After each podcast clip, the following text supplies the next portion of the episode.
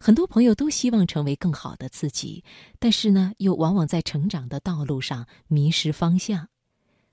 所以，接下来的这篇文章要送给你：一个人开始变好的三种迹象。作者冯晨。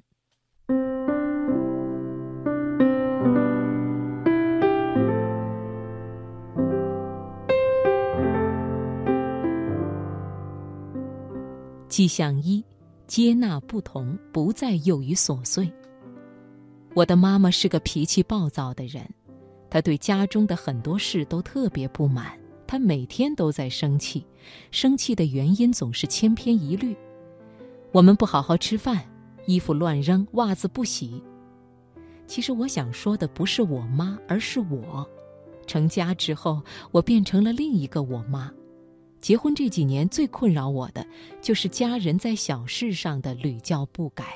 举个例子，我认为牙膏应该是从尾巴处往上挤，这样下一个人用起来会更方便。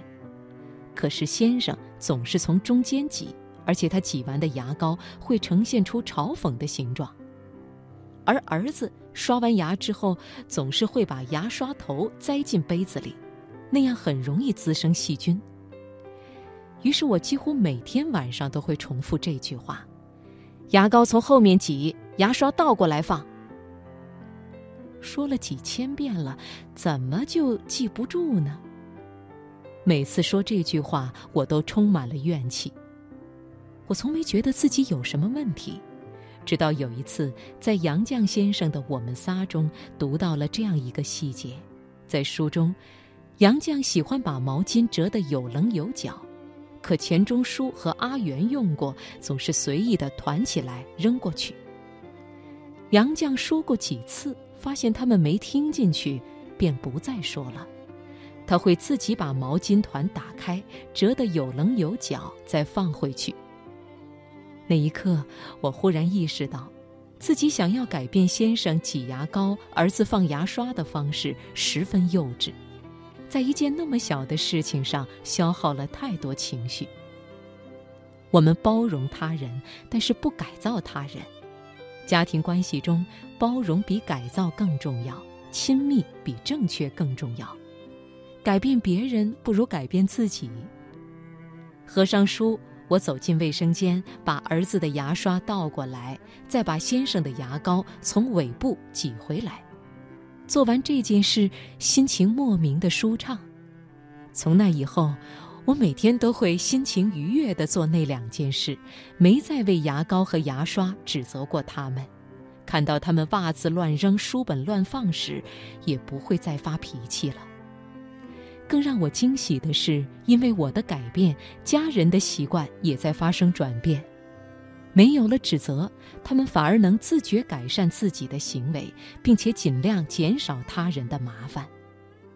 一个家庭的氛围，往往由妈妈的心情来主导。我在琐事上的一点点改变，后来扩大成了家庭的幸福感。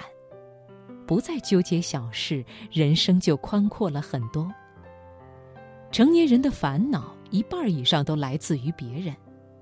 当一个人开始放弃改变别人，学着接纳不同，就是他开始变好的第一个迹象。迹象二：放下执念，与心中的自己和解。每个人的成长都会受一些伤。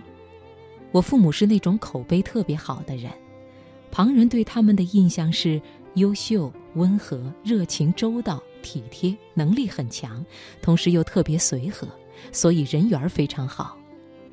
可是那种评价对我来说却是伤害，因为父母对我们并不是那样的，他们严厉到苛刻，而且从不表扬。青春期时，因为成长的叛逆，也因为求而不得的无助，以后一定要离父母远远的这种想法开始疯狂生长。后来我真的四处漂泊，然后在外扎根，每年都会回去住些日子，但心却从没回去过。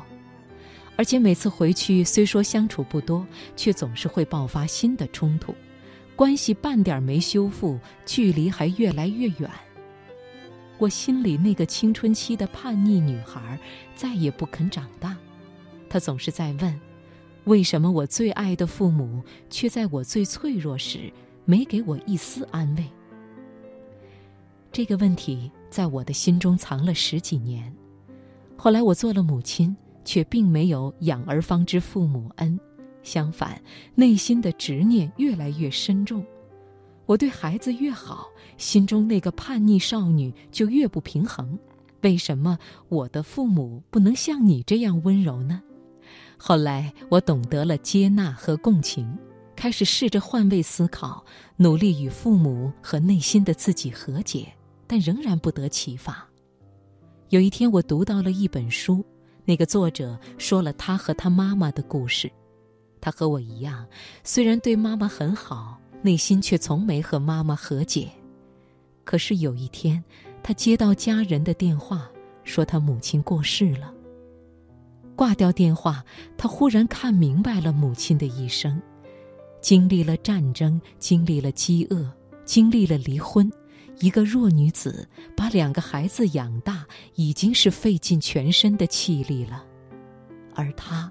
却从未体谅母亲所承受的辛苦，却一心抱怨母亲，将负面情绪发泄在他的身上。直到母亲过世，他才理解，母亲的那些负面情绪是多么的理所应当。母亲给他的那些伤害，比起母亲自己所承受的，简直轻如鸿毛。某种程度上来说。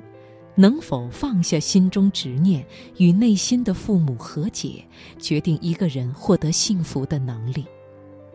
放下执念，是一个人变好的第二个迹象。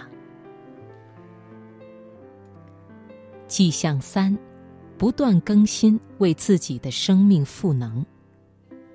漂泊有时看上去很酷，但更多的是无助。比如我刚为人母的时候。父母和公婆都没有办法来帮忙，我只好辞职做家庭主妇，困囿于厨房和爱。